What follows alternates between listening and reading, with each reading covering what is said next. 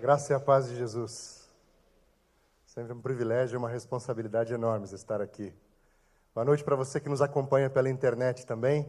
A sua companhia muito nos honra. Que esse tempo seja de Deus para a sua vida também.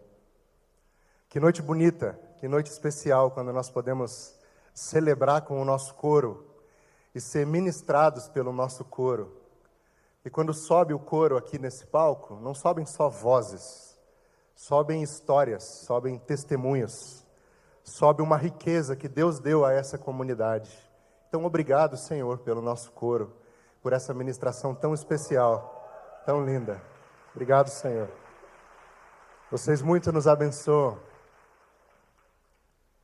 E tempo de ceia, domingo de ceia, para mim, é sempre um tempo especial para voltarmos aos básicos da fé revisitarmos os fundamentos daquilo que sustenta a nossa caminhada com Cristo. E hoje, de uma forma breve, eu pretendo refletir com você sobre um desses pontos fundamentais da nossa caminhada com Jesus. Então, quero convidar você a ler comigo um texto que está no capítulo 12 do Evangelho de Lucas. Então, abra sua Bíblia, por favor, ou acesse aí sua Bíblia. No Evangelho de Lucas, no capítulo de número 12. Nós vamos ler a partir do versículo de número 13. Lucas 12, 13.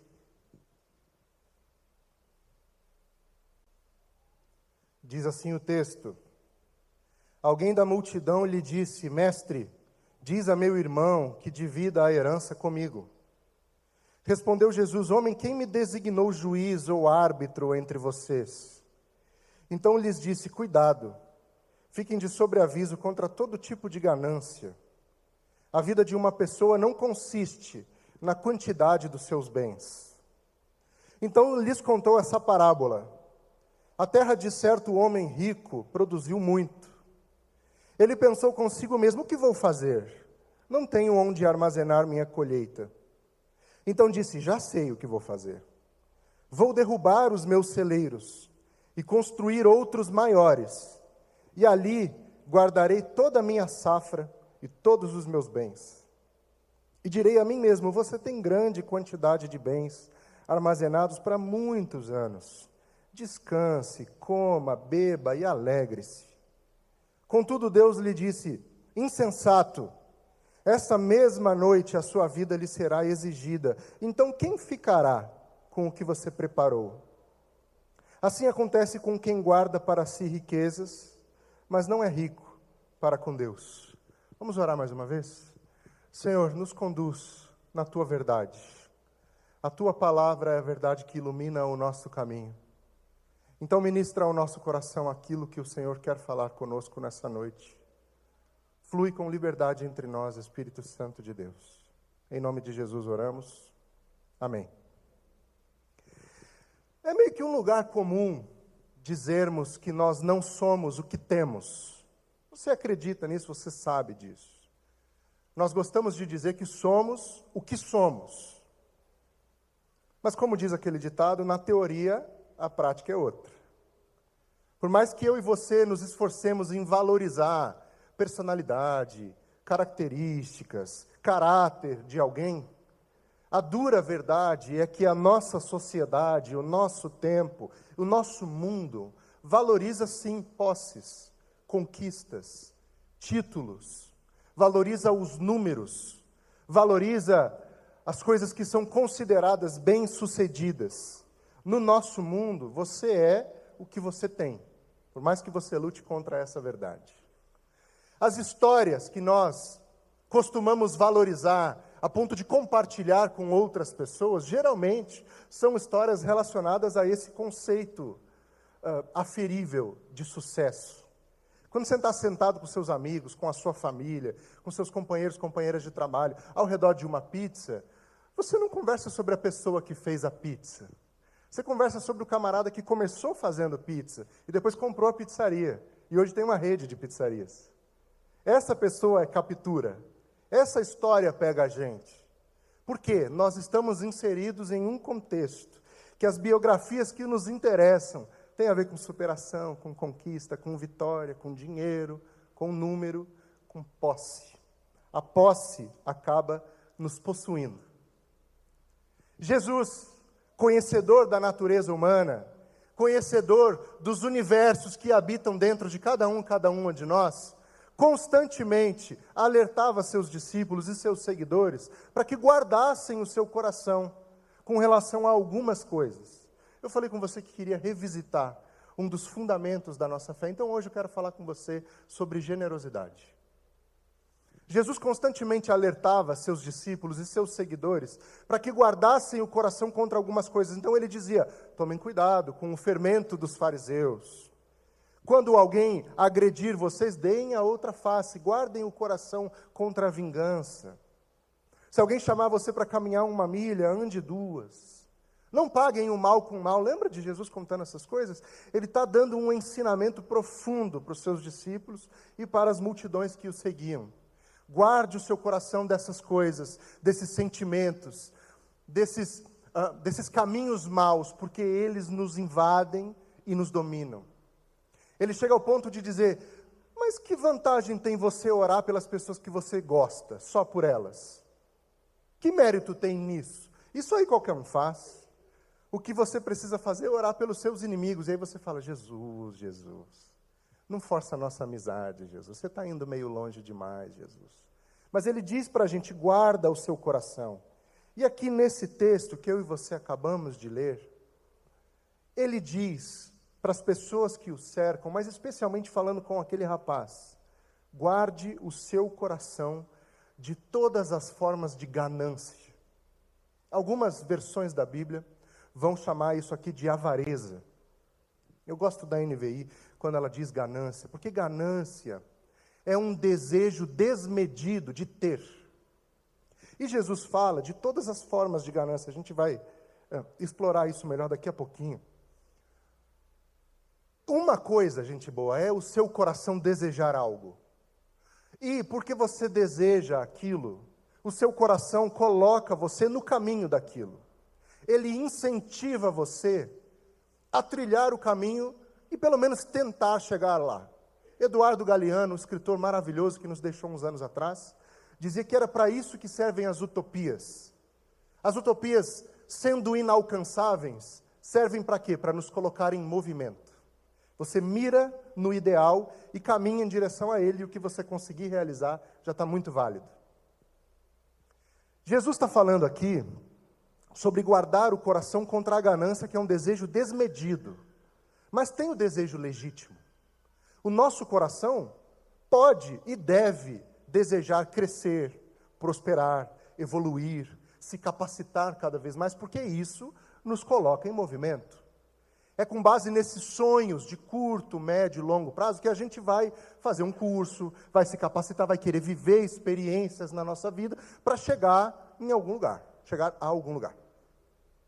Ganância é quando o desejo possui o coração. Entendeu a diferença? Você desejar uma coisa, ok. Ganância é um desejo desmedido por algo a ponto de aquilo ocupar a sua vida inteira. E o ganancioso não consegue nem desfrutar do que tem, porque sempre quer mais. Essa é a diferença entre o desejo legítimo e a ganância. Ele não consegue desfrutar do que tem, porque está sempre preocupado em conseguir um pouquinho mais. Dia desses conversava com um amigo advogado, e ele me contou uma coisa que eu não imaginava. Ele me disse que uma das coisas mais difíceis de administrar para ele, na, na opinião dele, com relação ao trabalho dele, é divisão de herança de família.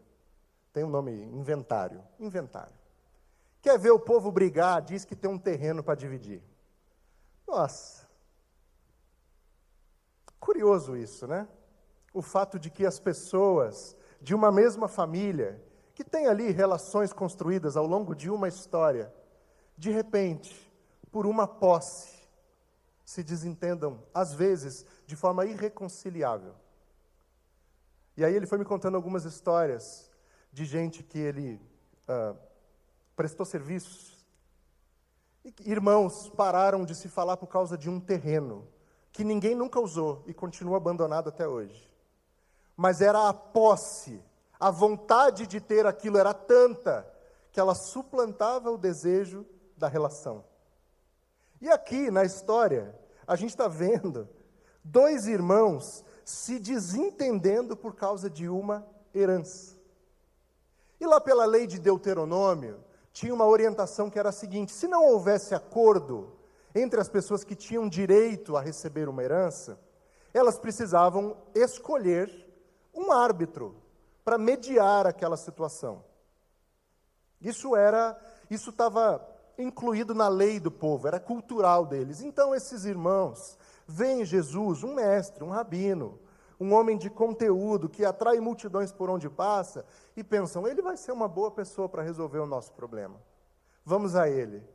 E aí um, um já chega dizendo o quê? Mestre, fala para ele me dá minha parte da herança. Muito coisa de irmão, né? Muito coisa de irmão virar e jogar a culpa no outro, assim, mãe, ele me bateu, sabe aquela coisa de irmão mesmo? Chega diante de Jesus e diz assim: Mestre, fala para o meu irmão, diz para ele dividir a herança comigo. E aí Jesus se vê diante de uma situação que não tinha nada a ver com ele. E sabe o legal de Jesus? É que ele não se deixava capturar em situações. Ele olha para aquilo e diz assim: Mas eu não tenho nada a ver com isso. Quem que me elegeu aqui? Não tem nada a ver com essa história. E ele não entra nela. Inclusive, ele sai dela deixando esse ensinamento para nós. Ele sai dela dizendo: Olha, isso aqui me lembrou a história de um cara muito rico. E ele começa a contar a parábola. Existem coisas que, se eu e você não vigiarmos, não prestarmos muita atenção, elas capturam o nosso coração e escravizam o nosso coração de um jeito que é difícil se libertar depois. Essa história aqui é a história de um homem que o texto nos diz já era rico. O texto começa dizendo a história de um homem rico. Naquele tempo, para uma pessoa ser considerada rica, ela precisava, obviamente, de dinheiro, de terras, rebanhos, plantações e empregados. Tudo no plural. Atendendo esses pré-requisitos, a pessoa era considerada muito rica. E aqui temos a história de um homem rico, cujas terras produzem com abundância. Diante dessa produção para além da sua expectativa, ele se vê diante da seguinte situação: o que, que eu faço com isso? O que eu faço com essa colheita abundante que minhas terras produziram? Porque eu já tenho celeiros. E se você reparar bem na sua Bíblia, o texto está dizendo no plural: celeiros. Já tenho celeiros. Estão cheios. O que vou fazer? Já sei. Vou derrubar e construir celeiros maiores E aí me surge essa pergunta e eu preciso compartilhar a pergunta com você a partir do texto. Por que é que o nosso coração é capturado pela ideia de acumular, mas não é capturado pela ideia de repartir? Por quê? Por que nossa primeira reação, a reação comum do meu coração e do seu coração, é querer mais? e não analisar as coisas e dizer, já tenho o suficiente. Façamos um exercício sincero e rápido aqui. Você não precisa falar em voz alta, pelo amor de Deus, mas pensa, passa na sua cabeça rapidamente. Algum momento recente da sua vida, recente, que você tenha olhado para a vida que você leva, para as coisas que você tem, as relações que você construiu, as experiências que você viveu, você olhou para isso e disse: Tenho tudo que eu preciso. Eu vou arriscar um palpite aqui. Dificilmente você já disse essa frase em voz alta. Sabe por quê? Eu não estou te julgando, eu também sou assim, eu sou muito assim. Porque o nosso coração deseja sempre um pouquinho mais. Sempre um pouquinho mais. Então nós estamos diante de um homem que já era rico, mas que foi incapaz de pensar: já tenho tudo que eu preciso. Eu preciso desse mais. Eu quero mais. Inclusive, eu vou construir celeiros maiores para acumular ainda mais. Porque, desde que o mundo é mundo, a gente acredita na ideia de que quem tem mais é mais.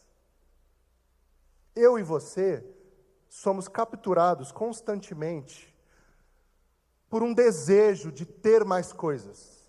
A gente vê propagandas na televisão, na internet, nas redes sociais, de coisas que nós não necessariamente necessitamos, mas que nos capturam. E a gente vai atrás delas de algum jeito. Então, recentemente, eu vou contar uma história minha, não estou julgando você, não, estou julgando essa pessoa aqui. Ó. Recentemente, eu tinha meu telefone, meu telefone funcionava. Ele fazia o que se espera de um telefone. Ele até ligava, que é uma coisa que o telefone nem faz mais hoje. Mas ele ligava, ele filmava, eu tinha os aplicativos de mensagem aqui, conseguia pagar minhas contas no aplicativo do banco, tirar foto, fazer vídeo, comprar coisas aqui pelo telefone, tudo, ele fazia. E aí saiu um modelo de telefone novo, que tinha câmera melhor. Eu falei, meu Deus, eu preciso muito desse telefone. Eu vivo de vídeo? Não. Eu gravo muito vídeo? Não. Eu consigo perceber no meu olho aqui a diferença entre o vídeo desse telefone e dos outros? Não. Mas aquilo me pegou de um jeito que eu falei, eu preciso desse negócio aqui. Entendeu? Me capturou. Eu coloquei no meu coração uma verdade. Preciso desse telefone, porque senão não vou ser uma pessoa realizada. Porque é isso que o desejo de ter faz com a gente. Ele coloca a gente num lugar de realização. Quando você tem a coisa, você realizou, você venceu. E assim com roupa, com carro, com telefone, com coisas. E hoje em dia, com experiências. Talvez um tempo atrás a gente se preocupasse muito com a materialidade, os objetos, as posses. Hoje é experiência. Hoje é você ir no restaurante que o cara joga o sal assim na carne com uma cara de nojo, sabe? Ele faz assim, ó. Isso é experiência, mano. O cara viaja. Se ele vai no restaurante do chefe que faz aqui com a cara de nojo, maior experiência. E aí, como ele viveu aquela experiência e eu não, ele é mais que eu. Eu descobri recentemente que aqui na nossa cidade, na cidade em que nós vivemos, essa cidade, essa monstruosidade chamada São Paulo, tem restaurante de comida japonesa que coloca ouro na comida. Ouro é a experiência. Você paga o preço da experiência. É você fazer uma viagem que ninguém mais fez. É viver o exclusivo. Isso ganha seu coração de um jeito que você fica convencido, convencida, que se você não viver aquilo, a sua vida está incompleta. Uns meses atrás, um grupo de gente que tinha muito dinheiro resolveu viver uma experiência muito exclusiva. Então, eles construíram um submarino e foram atrás do Titanic. Pensa numa experiência exclusiva, oito pessoas que não voltaram. Mas foi muito exclusivo. Você há de concordar comigo.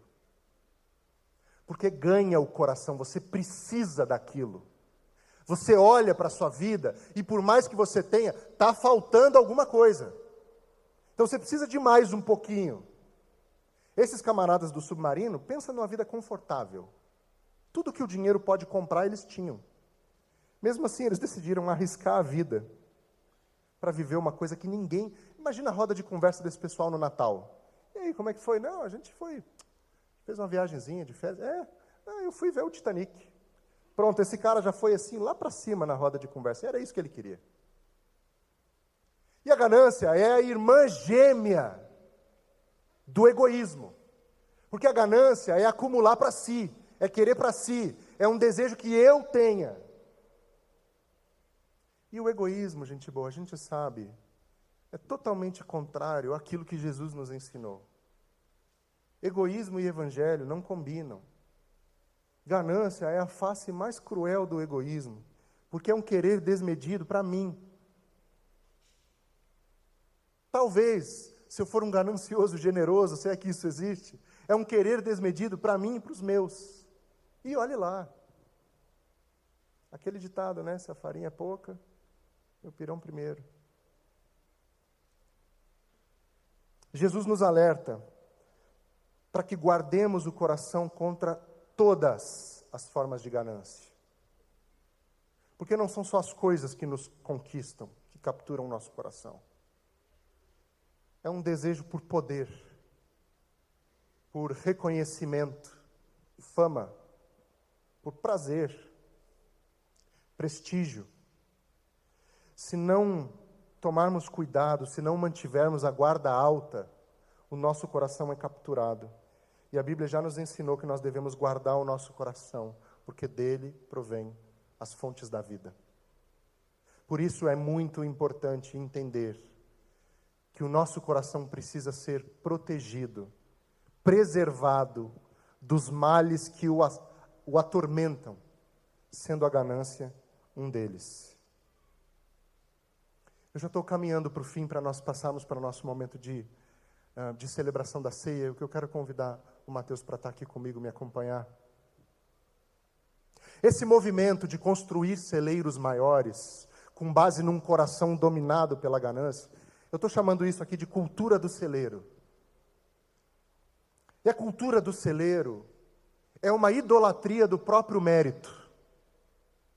Você percebe que no texto, o camarada ele olha para as colheitas dele, para a fartura dele, e ele decide construir celeiros maiores, como se ele desse um tapinha no próprio ombro e dissesse assim: come, bebe, desfruta, você é o cara. Você merece. Você fez por onde? É a sua terra. É o seu trabalho. Foram as suas sementes e os seus servos. Para que, que você vai compartilhar? Desfruta, é seu. O celeiro cheio até o teto, mais de um, celeiros. E mesmo assim ele pensa: não, eu preciso de mais. Porque ele idolatra o próprio mérito. Ele diz: eu sou o cara, eu mereço. Ele bate no próprio, no próprio ombro e diz: eu mereço. A cultura do celeiro. Vou falar isso com muito cuidado, mas eu espero que você me entenda. A cultura do celeiro é se afastar de Deus. É dizer para Deus: eu não confio na Sua provisão. Eu confio no meu mérito. Eu confio na minha terra. Eu confio na, nas minhas produções. Eu não confio na Sua provisão. Por isso eu acumulo, eu construo novos celeiros ainda maiores, porque eu não sei o que será de mim amanhã. E como não confio que o Senhor cuidará de mim, eu cuido de mim mesmo. O texto continua dizendo isso, a história imediatamente após essa que nós lemos aqui, é Jesus dizendo assim, ó, dirigindo-se aos seus discípulos, Jesus acrescentou: "Portanto eu lhes digo, não se preocupem com a sua própria vida, quanto ao que comer, nem com o seu próprio corpo, quanto ao que vestir. A vida é mais importante do que a comida e o corpo mais do que as roupas. Observem os corvos. Olha isso daqui. Olha o que Jesus diz aqui. Observem os corvos ou corvos, nunca sei como dizer. Vamos lá. Observem essas aves. Não semeiam nem colhem. Não têm armazéns nem celeiros. Contudo, Deus os alimenta. Construir a cultura do celeiro é uma idolatria de si e um virar de costas para Deus, dizendo: Não confio em ti. A Bíblia nos dá orientações desde o início dela, de que a cultura do acúmulo é contrária ao plano de Deus para o seu povo. Ah, Edu, você está vindo com uma conversinha meio atravessada para mim. Continue me acompanhando aqui, depois, se você quiser discordar de mim, discorda, está tudo certo. Quando o povo estava lá no deserto, sendo sustentado sobrenaturalmente pelo próprio Deus, caía comida do céu. Maravilhado, o povo olhou aquela comida caindo do céu e começou a fazer o quê? Pegar tudo que dava e jogar para dentro da barraca. E o que, que aconteceu? Eles comeram um pouquinho, o resto apodreceu. E o povo ficou espantado com aquilo, dizendo: Mas como assim? E Deus dizia: Porque amanhã tem mais. Pega o que você precisa hoje. Mas e amanhã, Deus? Amanhã tem mais. Amanhã eu mando mais para você. Você não vai confiar em mim? Amanhã eu mando mais para você. A Bíblia já nos ensinou que nunca falta para quem reparte. Cinco mil pessoas aglomeradas, ouvindo o Mestre Jesus pregando. De repente, meio que eles se ligam assim, que tem uma fome coletiva, está todo mundo com fome ali. E aí os discípulos chegam e falam, mestre, ó, a galera está meio com fome aí. O que, que tem? O que, que tem? Ah, o menino ali trouxe cinco pães e dois peixes. Pega os pães e os peixes do menino, então vamos resolver isso. E o menino reparte o que ele tinha, ele deu tudo que ele tinha. E você conhece a história.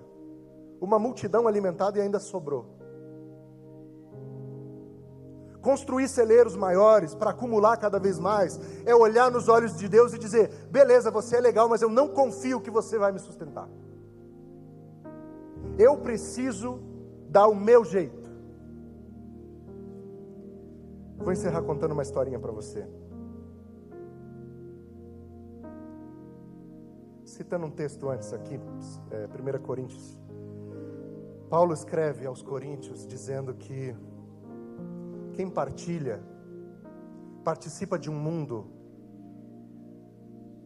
Quem partilha, quem reparte, participa de um mundo onde não sobra para quem colheu bastante, nem falta para quem colheu pouco. Porque ser próspero, eu aprendi isso com meu amigo Mateus Ortega. Ser próspero é ser bem-sucedido em fazer o bem para o outro. Isso é ser próspero. É ser bem-sucedido em fazer o bem para o outro.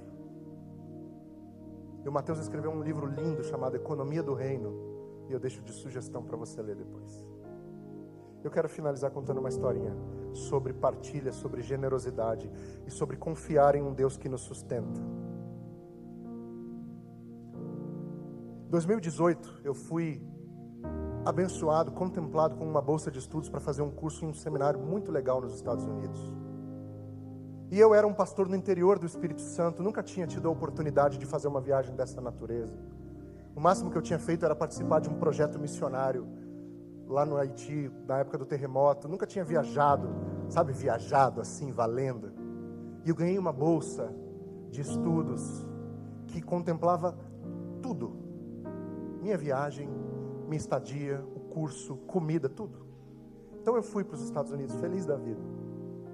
E cheguei lá e tive o privilégio de estudar com professores maravilhosos, gente incrível. E meus colegas de turma eram pastores de vários lugares do mundo que, como eu, foram contemplados com o mesmo tipo de bolsa. De tu, tudo que é lugar que você pensar, meus colegas de quarto eram de lugares os mais afastados um do outro possível. O colega que dividia o quarto imediato comigo era de um país chamado São Cristóvão e Neves. Já ouviu falar? É o menor país da América. 55 mil habitantes. Uma ilha do tamanho do auditório da Ibave aqui, perto da Jamaica. Tive a oportunidade de conhecer homens, como diz Hebreus, dos quais o, o mundo não é digno. E aí lá no seminário, tinha uma iniciativa maravilhosa, chamada O Armário de Lucas. Baseado no texto de Lucas capítulo 3, quando João Batista diz: Quem tem duas túnicas, dê uma a quem não tem nenhuma. E a ideia é o seguinte: pessoas que têm doam. Quem não tem, vai e pega. O que? Qualquer coisa. Roupa, calçado, eletrodoméstico, livro, prato, tudo que você pensar tinha. Jogo de tabuleiro, lençol, travesseiro, tudo. E aí nós, os estrangeiros, recebemos uma, uma cota de coisas. A gente podia pegar cinco objetos. E eu fui e falei, gente, eu tenho roupa. Não posso levar para casa uma batedeira. Vou pegar o que aqui? Peguei uma caneca. Para não dizer que eu não peguei nada, peguei uma caneca que eu uso para tomar café na minha casa até hoje. E aí cheguei para o administrador ali do, do. Tipo bazar, né? E falei, cara, desculpa, sou brasileiro, né? Minha, minha cabeça já está pensando várias formas de desvirtuar esse negócio que você tem aqui. Vem cá, o pessoal não passa a perna em vocês, não? Falou: olha, aí é da consciência de cada um com Deus, né? Aí eu já tomei um golpe ali, você sabe, né? Já fui ferido. Eu falei: tá, mas o pessoal não abusa disso?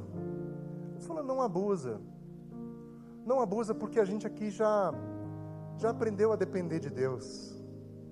A gente sabe que se você vier aqui hoje pegar uma coisa, amanhã alguém vai dar e não vai faltar.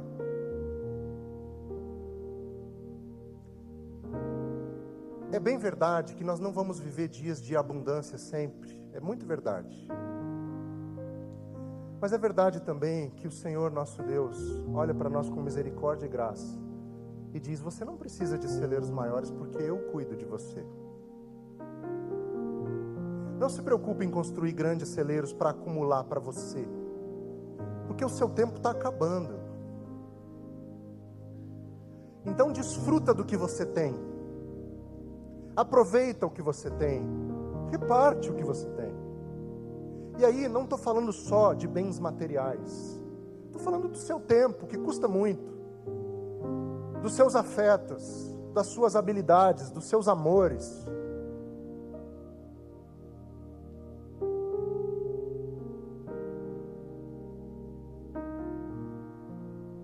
reparte de você. Reparta de si. Não se preocupe com os celeiros. O Senhor nos alimenta, nos sustenta, nos guarda. Tudo bem, não nos isenta das dificuldades na vida. Mas olha para nós com graça e misericórdia e diz: amanhã eu ainda estou contigo. Amanhã ainda vai ter. Talvez não tenha tudo que você deseja, mas vai ter. Talvez não tenha tudo que você acha que merece, mas vai ter. A gente vai cantar agora, pode vir pessoal, vamos cantar. E nós vamos celebrar a ceia, que é a ceia é o antídoto do acúmulo. A ceia é Deus dando tudo que Ele é e tudo que Ele tem livremente para nós.